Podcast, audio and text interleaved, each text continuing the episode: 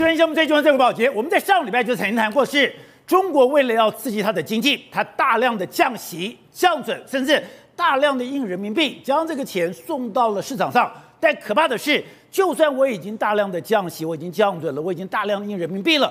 我的整个消费市场还是像一滩死水一样，我的房地产照样岌然不动，我的所有的消费市场一样，我没有办法刺激任何的一个消费。而这样的一个趋势，不是只有我们看到了。我们看到美国之音居然讲，美国之音的标题说，中国的经济很奇怪，你再多的钱砸进去，你竟然听不到任何的响声。而中国官方的经济学者他居然这么讲。中国的经济已经进入到一个流动性的黑洞，不管你丢多少钱，都不可能对经济产生明显的作用。很多人讲说，现在中国真的已经步上了日本那个失落三十年的后尘吗？在那个失落三十年的后尘里面，过程里面，它进入了一个通缩。你就算用多少的力量，你就算丢多少的金钱，整个经济。还是疲软不振吗？而且可怕的是，中国这么大的量体，当你开始疲软不振的时候，你影响到的不是你自己一个国家。现在有一个国家非常明显的被影响到，那就是韩国。我们知道，韩国过去曾经讲了，他的三星说。我不是韩国的三星，我是中国的三星。三星一直向中国的讨好，而且三星过去它不断不断的把中国当成市场，不断在中国投资。现在当中国整个衰败下去的时候，三星首当其冲。现在最可怕的是，三星这几年已经开始没落了，而现在最新的数字，它居然衰退将近百分之九十九，所以。现在，当中国开始衰退，中国开始沉寂之后，整个周边国家都要把皮绷紧了，真的会造成一个系统性的灾难吗？好，我们今天请到了来宾，大方首位的财经专家黄世聪，你好，大家好。好，这是《美岛电视报》董事长吴子嘉，大家好。好，第三位是商周的总主笔吕国珍，大家好。好，第四位是资深媒体人吕玉峰，大家好。好，第五位是战略专家林廷辉，大家好。好，第六位是前战地记者梁东平，大家好。走，你自己就讲了，中国为了要刺激它的经济，我降息，我降准，我丢了很多的人民币，可是居然一点作用都没有。哎，连美国之音都讲，中国经济很奇怪，再多的钱砸进去也听不到响声。而且没有错，中目前的中国经济呢，可以说是已经进入什么日本失落三十年的日本病已经出现了。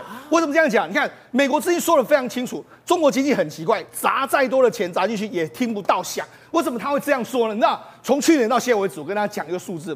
美日哎，中国所发行的钞票是日本、欧洲还有美国的总和，但是到目前为止，印这么多钞票，中国的经济还是起不来。我降息降准啊，放钱出来，然后这个习近平在保证外商，克这个李克强喊话，啊，李强喊话，问题到目前为止，中国经济就是没有起来。对，而且现在还大大家反而对未来更更糟糕。今天中国股市就重挫嘛，重挫就又跌了，准备要破底，人民币也是破底，所以它看起来压力会非常大。中国经济学家讲的最清楚，中国经济已经陷入所谓流动性的黑洞，无论你投多少钱，都不能够对经济复苏产生明显的作用。中国已经开始进入一个叫做经济。流动性的黑洞。因为真讲了，我在进行降息，我在降准，印那么多的时候，第一个，我的房地产会动一下嘛，我的股会是会股市会好一点嘛，都没有好，对，反而更糟。简单的说啦，就是这个降息降准之后打强心针啊。你从去年到现在为止，一直打打打打到现在为止，他已经完全麻麻痹了，变成个僵尸嘛。好，那变成黑洞之后，你看，不只是自己中国经济本身受到问题，连周边都被它吞噬进去。吞噬进去最明显就是韩国，韩国现在已经跟大家，你看韩国紧张，他最为什么尹锡悦最近要去访问美国？美国为什么他要倒向美国？他讲非常清楚啊。你看六月七号发布的国家安全的保安的这个战略书，把这个韩中战略伙伴把它删除啦。韩中战略伙伴为什么要删除？因为我不想不想再靠中国啦。为什么？因为他靠中国的下场是。今年中韩国可能会调降今年的经济成长率，不说韩国的三星啊出了非常大的麻烦。我们第一季三星其实较去年同期获利已经衰减了九十趴，大家想哇，大概就是最糟就是这样，没有，它第二季更糟。第二季呢，去年还有赚十四点零九兆韩元。今年只剩下一千零四亿韩元，下降了九十九点三趴预估值，而且只有去年同期的零点七，而且可能还要更糟糕。好了，不止这样，海力士也是一样。海力士目前为止来说，连续三个季度的亏损，这大概是零九年才有这样。所以现在啊，韩国人面临到什么？三星如果真的出大麻烦了，韩国是出了大麻烦了。所以现在韩国现在都都很担心，你知道？韩国最近，如果你去看韩国的媒体，最近哦，我我真讲真哦，最近所有韩国的媒体都在报道什么？为什么台湾这么厉害？那他们现在，他们他们很多韩国媒体说，我也不想说韩台湾好，对，但是为什么韩台湾会这么厉害？以前还有 cure 台湾，对，所以现在韩国是这样，开始一一片在学习台湾。然后为什么台积电这么好？现在韩国的媒体全部都在讲这样这个风向，那告诉你什么？他们也知道，他们似乎是过去一段时间跟中国绑得太近之后，造成了反作用在他们身上浮现的。所以，所以你就讲说，哎。现在跟中国绑得太紧，是得到结果什么？得到这样的，三星的获利惊人暴减了九十九趴，对，是整个国家经济陪葬进去。为什么这样说？因为主要原因是三星在全球的 DRAM 和 NAND Flash 市占率包括四十五趴。那问题四十五趴之后，结果你们想要怎么样？中国开始崛起。中国，你看中国厂商的这个市占率开始大幅的这个上升。你看，这是以 Flash 为主。对。韩国的市占率为什么直接节下滑？主要原因就是因为中国上来了嘛，我把它取代掉嘛。所以你看，至少现在为止来说，中国跟韩国的这个。这个所谓的这个 DRAM 跟 NAND Flash，韩中国在狂追，当然对韩国经济造成非常大的影响。另外还有什么？因为还有西安厂啊，这个三星电子有西安厂，还有海力士有无锡厂。对，目前因为中美的这个关系，它没办法大量扩产，这些反而变成是个大负担，所以它变成什么？在中美的过程里面，然后压了太多在中国，现在变成是它这个西安厂跟海力士的这个无锡厂，变成是一个大，他不知道该怎么处理啊。当时三星在西安厂都是敲锣打鼓，是丢了千亿的资金进去，没错。结果现在变成三星最大负担了。对，它原本是全世界最大的 Flash 厂，在那边，就现在变成是没有办法出出来的一个状况。所以现在怎么办？它完全被卡在那个地方。好，那你说你说啊，就只有 DRAM 不好啊，它还有其他的部分啊，对不对？它目前问题是它目前的面板被中国打，中国的这个华星光还有京东方打了它的这个面板。好，另外一个它的智慧型手机。首先说，它目前在全世界还是数一数的。问题是，它在中国大陆的这个市占率几乎是零嘛，所以等于是说，因为为什么？因为它在中国一直不断的被挤压。为什么？因为中国现在喊出一个就是拒买三星。为什么拒买三星？因为你韩国，哎，你最近倒向这个中这个美国，我们开始拒买三星啊，而且萨德等等因素，所以它实际上，韩国跟中国绑太近。现在他们现在意识到，哇，真的我们完全接找找不到任何好处的一个情形。三星以前为了讨好中国，对，还讲。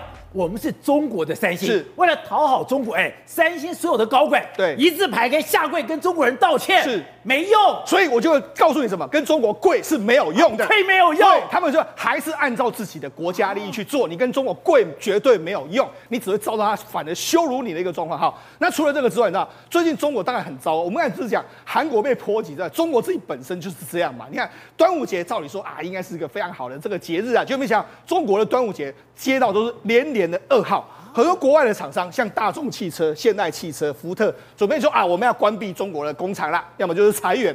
尤其是你看上这个所谓大众汽车是非常重重点，因为大众上海的这个大众是的上汽跟这个德国的 Volkswagen 合作，对，就没想到这一座厂呢，现在为止有可能要开始第一座厂已经要开始关闭了，另外部分的厂也准备要陆陆续续的关闭，对，所以你看他们说说一厂的厂房已经拆掉大部分，但部分的厂房还没有完，我还没有启动拆除工作，如涂装还有焊接的目前都还没有拆完，也就是说慢慢开始在拆，上汽在拆，哎，上汽是中国汽车的产业的骄傲哎，对，居然在这个端午节之后是开始进入到那个等于说最后的转折点，是一个一个宣布倒闭了。对，其实这个上汽是中德这个合作一个非常重要的一个指标，现在开始这样。好，另外除了这个之外，现代也是一样。现在说啊，我们现在也准备要，哎，现在在国际上是这个攻城略地，就没想到他在中国说啊，我不玩了，我不想跟你玩了。另外包括说福特也是一样，所以现在等于是说外企开始在为什么会像黑洞一样？因为主要原因第一个。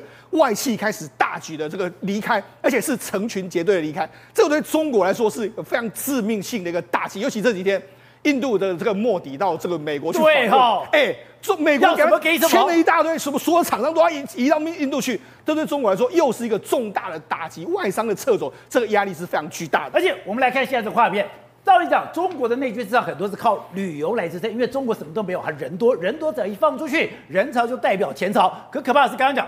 端午节一过后，很多的厂商宣布离开，说我要离开了。现在更可怕的是，哎，端午节照讲是一个旅游旺季，你现在看到。全部都是空空如也，没错。像中国的这个每一个这个旺季，每一个消费节日都是一个中国旅游的旺季。可是你可以看到大战，这是广州车站了。哎，广州车站还是个非常超级大战了。没想到没有人。你看我们台湾在这个过年过节过节这个端午节人山人海啊，就没想到他们没有。然后你看各个地方的，包括说像高铁站，还有各个地方，你看都端午节，对，连航班都是一样。航班也都是没有人在坐这个航班的这个状况，机场都是空空如也。对甚至你看，人家就说，哎，车子到什么地方？车子在这个这个所谓出租，这这是什么？这是出租车 taxi 啊，taxi 要挤满车，挤满这个机场要载人，就没想没有人。因为为什么？因为没有人在，没人在动，完全计程车都完全都停在这个地方。好，那这样，事实上他们跑到什么地方去？他们都不不想花钱，跑到海边不用钱的地方啊。因为那中国很多消费地，比如说很多庙啦，很多游乐区都是要钱的，只有海边不用钱。海边不用钱，所以他们全部跑到海边去，所以等于是说他们整个消费力是大幅的下滑。还有。不只是这个中国自己本身注意到说，哎，中国经济在下滑，连日本都报道，日本的日经中文网就说什么，哎，他说呢，五月大陆这个访问中日本的旅客只有十三点四万，比疫情前少了百分之八十二，而且呢，坐那种以前的高单价的游轮都是中国，哎，因为五月已经开放，中国高单价都可以来这个。坐游轮来这个日本玩，就没想，哎、欸，他们居然不想要消费，所以那事实上现在整个中国内内部的这个经经济啊，消费下滑非常大。它不止下滑非常大，我们那这个最最近一段时间，因为刚好就是中国区这个区域嘛，就没想，哎、欸，最近一段时间被他说到什么？哎、欸，你看在这个端午节的时候，为什么很多这个这个所谓公安啊，站在这个这是在站在这个哈尔滨的河边松花江河畔，松花江畔，对，为什么坐站那么多人？因为为什么？因为事实上你看。他们在防止你啊，防止你想不开啊。那为什么？人家就说，你看这这里面这个很多桥上面来说，这边有放的刀片。对，为什么放刀片不让你跳下去？为什么？因为事实上从从去年到现在为止，可是我要跳的人，我还怕刀片吗？哎，宝姐，那事实上这就是防止你，你看到你或许还会紧张一下啊。那那事实上为什么这样说呢？因为从现去年到现在为止。中国轻生的人数是相当多了。天哪！为什么轻生人数相当多？事实上，媒体都没有报道这样，因为中国整个这个经济下滑，很多人没有被裁员呐、啊。这种那青年人目前的消费是二十趴以上嘛，就失业率，失业率十趴以上。还而且那紧接着今年毕业之后，又有很多人要出来，这些人呢没有工作做，那怎么办？很多人就想不开。所以从去年到现在为止，有非常多各式各样的这个事件。其实很多人在这个河上就想想不开。但是，所以他们就想出这个办法。所以，那是从那些蛛丝马迹告诉你什么？中国的经济呢，真的如同刚才我们讲的，它已经陷入个流动性的黑洞，失落的三十年，或许可能在中国就即将要展开。董事长，中国的经济真的有这么糟吗？真的进入到一个流动性的黑洞？这样讲的，美国经济讲。中国经济很奇怪，砸再多的钱也听不到响声。对啊，他砸，问题要砸钱去哪里了？去哪里了？砸钱要救的东西有两个主要的东西嘛。第一个东西就是救房地产，对。第二个就是救他的他的这个所谓的这个国营企业跟国家有关的企业，或是地方政府的这个地方政府的债务嘛。对。那地方政府债务他现在不救嘛？他不救，可是事实上存在啊。所以他砸钱的管道基本上想要。想要烧火，想要想要想要行点火，想要点火的对象是很明确的嘛？那明确问题是这个砸就没有用啊，因为整个老百姓的收入减少，对，然后新的开工不敢开工啊，然后旧的房子要保交房不敢，就是要保交房的房子交不了啊，对，所以那个洞本来就是很非常大的一个黑洞，他现在到底砸了多少下去？其实他降准降息而已啊，他砸的钱到底多少？刚刚司总讲，他现在印的钱。是美国、日本、欧洲期待总和哎，对总和，但是你要知道，它前面这些我刚刚讲的两个东西，一个房地产，一个地方债务，到底多大，我们也不知道啊，这都是有兆来计算。黑洞，那个也大概是美国、欧洲好几倍啊，对不对？然后全世界在抗通膨。所以世界的景气陷入困难的情况之下，那他又没有一个主轴，他现在主要的这个最重要的这三年多来所背负的那个黑洞，他没有办法解决嘛？那地方债务的这种烂尾工程到处遍地都是，对，所以他这个啊已经是已经是已经是非常非常根本性的问题了。而且习近平其实他花了太多时间在搞派系的斗争嘛。他并没有，他三，他的仅三年多来没有搞经济，唯一的今年等李强接了总理之后，才开始就是头痛医头，脚痛医脚，也没有根本做法，所以他只能有短期打算，而没有从中长期的作风，所以你就表面上来看的话是救不起来，其实背后的原因来讲的话，他是他内部的权力的结构问题，对，而且他。目前来讲，他不愿意有长期打算，而且他也不能有长期打算，因为还有一个俄乌战争的这个危机放在旁边，随时有产生变化。最近变化会特别大，那个变化一出现大的话，是不是全球的能源市场跟消费市场，跟它的主要的生产的客户的这它现在目前的生产的消费品，主要是大有很大一部分是外销到俄罗斯去嘛。对，这这些都是会有格局上的影响，都会因为局势的变化，因为地缘政治的变化而产生的经济的直接的冲击。这个根本是不是他能掌握的事情啊？所以而且又不是他所擅长的。你觉得习近平跟李强有比李克强好吗？没有，当然没有嘛。所以还有一个就是信心危机嘛，还有一个就是人才不足的信心危机。那这个还是更根本的问题啊。所以我觉得他目前的做法完全没有没有能力来改善，是很痛苦的一件事。好，国正，刚刚我们看到一个非常可怕的数字是，哎。三星这一季，它居然什么？居然衰退百分之九十九点七，不，九十九点三，哎，只剩下去年同期的百只有百分之零点七而已。这么可怕的数字，你说它真的是受到中国的拖累吗？现在谁跟中国挂钩越紧，受伤就越惨重吗？三星真的是成也中国，败也中国。成也中国，败也中国。二零二一年的时候，三星整个卖到中国的记忆体或半导体超过六成都卖到中国，等于一半的获利都来自中国。你知道那时候一年他赚多少钱吗？多少钱？一兆多台币，是十几兆的韩元，那是非常惊人的。所以你说他以前三星赚很多钱是从中国赚的，对。所以我如果从中国赚不到那么钱就没了。结果现在变成什么局面？他一个季光三星一家公司就亏了三四兆。最新公布了为什么会掉九十九趴？那代表他以前一年可以。赚一兆多，现在只赚一百多亿台币，那一比就可以看出三星有多惨，而且不止三星在惨，SK 海力士在无锡也有厂，他一一口气也是赔两兆、一兆、三兆这么样的亏，亏的金额是非常的惊人，等于中国让三星跟海力士完全起来，结果反而让它整个半导体完全现在跌的是一屁股，所以会影响不只是三星跟海力士，连韩国的 GDP 都会受到影响，而且你说现在。韩国的悲剧或者韩国的惨还没有开始，因为它已经深陷到泥淖之中，它已经进到了黑洞里面。刚刚讲，现在三星的手机照讲，你是市占在全球还是第一哦？照讲，可是你现在可怕在哪里？可怕在说你现在卖越多，你赔越多，因为你第一个你没有办法跟苹果竞争，然后你不能跟苹果竞争，那你后面。中国的手机却要你的命了。我们都知道，如果你放弃中国市场，中国市场就会养出养出一只大老虎来追着你到全世界去跑。那手机市场有所谓的两大跟三小，两大就是苹果跟三星，三小就是中国的小米、OPPO 还有 vivo。结果现在发生什么状况？我们来看这一季最新的降价的趋势。三星的手机卖到十四万一千多块，定价定很高，可是折扣折了多吓人？折扣折了一万三千多块，你等于是。大折扣在卖卖手机啊！对，所以我们看，哎，苹果折扣多少？三千九，有一个扣是四千二。另外一个我们看到了底下，哎，小米小米两千七，包括 OPPO 五千七，谁折扣最多？三星折扣最多。结果发生什么状况？我们来看这张图就看得很清楚了。三星不是刚才折价折最多的是什么？折叠手机，它号称推出这个四万多块要来挑战苹果，结结果谁在挑战它？OPPO 马上就追追上来了。OPPO 其实已经变成从二零二零二二年的 Q 四，就是第四季的时候，它不到五趴，现在已经暴冲到二十二趴，市占率增加这么多。对。这还不是中国市场，这是全球市场。代表说，中国养出一群老虎，追着三星在世界跑。对，内卷不仅在中国内卷，把三星在全世界跟着卷进去了。所以 vivo 还抢到了东南亚很大的市场，vivo 也跳上来。所以折叠手机为什么要折扣？要折价一万四千多块，因为 vivo 有了，OPPO 也有了，全世界都抢它，而且 OPPO 还变成是东南亚智慧手机的霸主。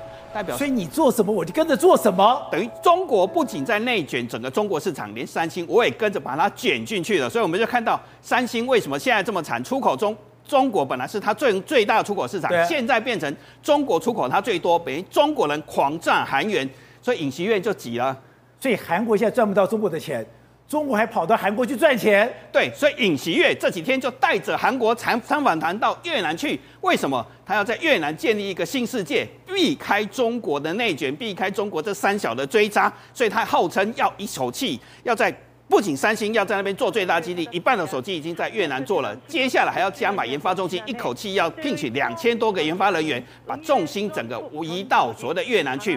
预计越南会超过一千五百亿美金光卖手机哦，等于一半的手机都在越南市场。很多越南的农夫现在从三轮车变成冰士车，接下来很多电力它。他把越南河内变成一堆田踩角，很多的农夫本来是骑三轮车，现在都开冰士车，一样都是三叉戟的标志。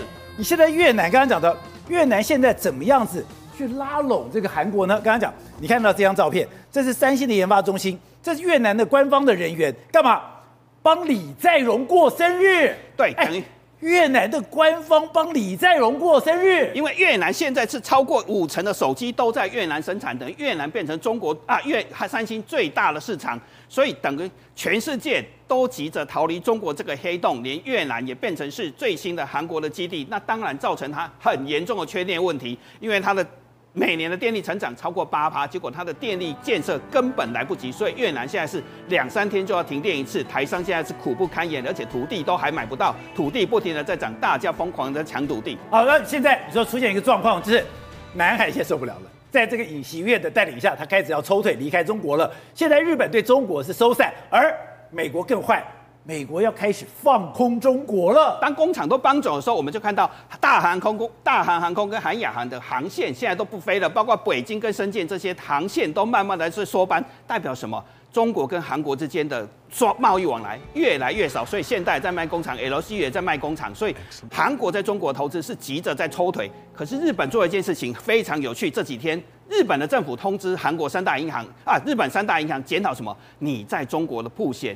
呃，金额有多少？互险金额，结果一查出来，当然现在适用啊，信用贷款大概占了一趴，六点四兆，大概六百四十亿美金。可是日本政府告诉这件事情代表什么？他在警告所有的银行，天黑打雷了，赶快准备收衣服，要收伞了。收伞？对，因为中国跟啊，日本跟中国是一是贸易的很大的伙伴，其实第前三大伙伴。如果你大量的贸易往来，如果你还是开 LC 或信用贷款的话。这些可能会造成所谓的日本的金融危机，因为中国的房地产一倒，银行有可能会倒。如果这些钱是收不回来，非常的危险。所以日本现在做的是什么？雨天收伞。那美国最忙的是什么？美国银行最近调做了一个调查，问一下基金经理，你现在五月份最忙的事情是什么？两件事情，一个叫做做多 AI 股，第二件事情做空中国股市，也代表什么？当中国变成黑洞，美国急的是落井下石，打落水落水狗。好，各位。因为工作的关系，你常常去中国去这个参访，去中国参访。你说中国有个问题是，现在中国的经济砸再多钱进去，也听不到响声，是这已经是连等于说接连三十年的业障，这是业力大爆发。对，中国从改革开放以来，其实他们已经。染上一个坏习惯了，我说这个坏习惯，为什么呢？因为你看哦，最近来讲的话，美国对他晶片进行制裁，结果他不是丢大钱下去要做什么中国芯、中国晶片吗？结果现在到哪里去了？没有。美国之音讲的说，没有听到什么东西，一个响响铃铛嘛，没有嘛。结果你看，现在以前来讲的话，我曾经在二零一二年的时候，因为南海事情啊，我曾经到中国大陆去，结果我发现了一个问题啊，非常严重。也就是说，当时的中央啊，北京中央啊，他也是一样，要丢大钱下来，丢大钱下来，告诉大家说，哎，去处理南海议题，去研究南海议题，去甚至南海要，比如说后来你看到这个吹沙填海、填海造陆，都是那一些钱下来的。结果呢？那时候我在北京大学，突突然间跑出一个陕西的煤老板出来，这关陕西什么事情？这陕西怎么讲？啊，原来陕西的煤老板听到消息之后，就找了一大堆人，哎，我们来搞一个什么投资开发公司或什么之类的，准备要接中央的这笔钱。所以代表什么意思呢？就是说，其实你看到北京他在做事情的时候，中国在做事情的时候，都是看到一个影子，然后大家集体想要赶快去做，就有点大炼钢厂那种概念。对，好，那结果呢，全部投下去之后，结果大家做的都一样。什么事情都做了一样。他们以前讲过，没有分工。人有多大胆，地有多大产。是啊，那种习惯，那种坏习惯还存在，然后都不会跑到最深入的地方去研究，然后他根本就不知道说到底那一个东西可不可行，所以他在没有做这种可行性评估的之前呢，就开始大家就开始把这个预算花光光了。那预算花光光之后，结果结果要。拿到什么成果没有？没有成果，公司就关掉。所以这个不断的这样子旅行呢，他怎么可能造出东西出来？所以这是一个坏习惯。这个坏习惯也就造就说，现在来讲的话，你就算丢再多钱下去，结果经济成长都没有上来。对。然后结果现在你看到的状况，就是现在呃物价通膨也好，或者说它人民币贬值流到应该流的地方，钱也没有发挥应该有的作用。就是他以前他的底盘太大了，底盘太大，你再怎么样有几个 percent，哎，几个比例，它都是一个非常惊人的成就。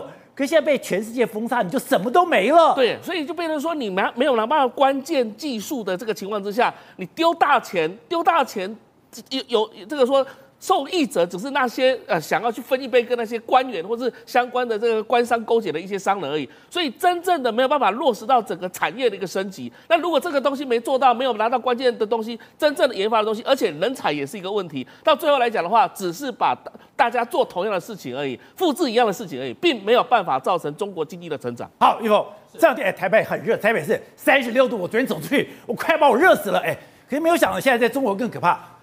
现在中国动辄四十度以上，对，而热到什么程度？眼镜王蛇都受不了了。当我们看这个照片，眼镜王蛇不是在地上爬的吗？它爬到树上，为什么爬到树上？地太热了，因为现在来讲的话，大陆这个地方很多地方都非常的热。那这个影片呢，是有个眼镜王蛇，一开始呢，它在地底下面，然后跑跑跑，大家就说，哎，它要去哪里呀？哇，蛇蛇会爬树，就往往上跑，爬到最上面去，然后露出他那个头。为什么？因为地板真的是太太热了，太烫了，连眼镜王蛇都躲在树里面。对，原本呢，它下面是有草的，可是呢，那个太阳晒的情况之下呢，它也没办法，只好往山上，往这个树上去爬，爬上去了。爬上去之后呢，为了就是躲这个天气的炎热。好。现在来说，热热热连三热啊！这个地方六十三度，他们说当地呢已经有人直接在后院里面自己做什么？自己做个游泳池，就泡在里面，不然的话没有办法消暑。这这更离奇了，这是一个盆子。他说呢，在这个盆子里面呢是放了这个衣服。对，他放了衣服，原本想要去晒，就没想哇，太阳太热了，我先放在地上，我先回回屋一趟，回来的时候烧起来了。这太夸张了。对，你说衣服放在盆子里面，对，衣服烧起来了，烧起来了，然后大家就说你这个是骗人的吧？这个不会烧起来呀、啊，怎么可能？然后呢，有些网友就出来解释，他说因为这个哈、哦、钢盆，就像我们当兵的钢盆一样，钢盆，对，它会聚热，然后呢，因为里面又没有水，对，所以呢就直接变成烤焦了。那另外来讲的话，这个是太阳底下的电动车，因为现在他们大陆来讲新能源车。新能源车因为要做的便宜，然后又好卖，就发现说，哇，它的塑胶好像不太了，对，不太不太对劲，这真假的？对啊，竟然是整个都给融化掉。那这个地方的话，融化掉了，你要怎么开啊？它的轮胎就变成下面一片了。对，就是下下面一片。那另外来讲的话，就是我们台湾的歌手梁咏梁静茹，梁静茹去演唱会，竟然一边唱一边拿扇子，然后我们就讲说什么，梁静茹可以给你勇气，但给不了你冷气，因为她冷气空调坏掉了，所以呢，在现场大家都叫。开空调，开空调，但是呢，没办法，梁静茹她自己都要拿着扇子，然后呢，她空调坏掉的情况之下，她没有办法让整个流通起来。另外来讲的话。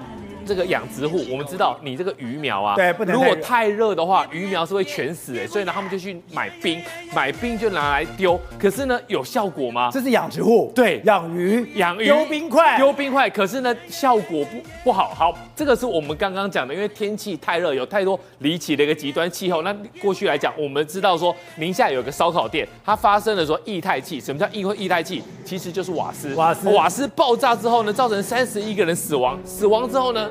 这个陈峰就想说不行，因为一胎气其实网络上很多这种画面就是直接炸开了，直接伤害太大了，所以要来监管。要来监管的情况之下呢，烧烤店你发生液态气的爆炸，我就来监管你。那你说这些厨子要怎么样？这是什么？这是背这个一个 一个呃，我们讲的这个灭火器。背着灭火器来上岗，所以现在就是他们炒菜的时候要背着灭火器。对，他们讲到见微知著。如果呢，你发生了这个液态气，每个都要背。对，可是呢，大家就说这个炸呢是一瞬间的。如果呢真的是液态气，就是这个瓦斯炸起来的话，你来得及吗？你恐怕是来不及的。可是不管是谁都要背，连女孩子也都要背，因为你要上岗就要符合法规。而现在你背的这个就是他们最新的上岗的规定，你要背上去。在中国真的热成这个样子。对，好。在中国，其实这真的非常热。除了热之外呢，另外一个比较可怕的是什么？一个对流旺盛，出现了超大的一个冰雹。你在成都这地方有大冰雹，然后呢，你在这个广西的地方呢，有发生了一个洪水。那洪水里面呢，你会让之除了人不舒服之外，更可怕的事情就是稻米，因为现在来讲，稻米还有小麦正要收成。对，好，网络上面有个影片呢，就是一个七十九岁的一个老农民啊，他要去看他收成的麦子，结果呢，看起来已经发芽了，就哭了。哇，这个影片造成大陆就想说，哇，不行，我们要去救农民。对，然后呢，习近平，所以习近平讲，我要顾好手上的饭碗。对，我现在是退林还耕。对，现在就算退林还耕，耕还是不够。跟一定不够。现在来讲的话，其实习近平他现在去看了一个广西之后，他说要自给自足，农业愿景要受到冲击。他说这个地方因为都已经是洪水下来了，所以他们现在习近平去看了之后呢，要研发新的新的麦子哦。这个麦子呢是可以耐旱的，然后呢也可以耐洪雨的、洪水的。可是这个东西弄下来的话，其实来讲是。呃，缓不济急，真的有办法这么快拿拿拿拿到这些收成吗？没有办法，因为现在这个洪水的下雨的情况之下，麦子都已经发芽了，恐怕它的卖价都很不好，对农民来讲，短期间之内是没有办法得到一个补偿的。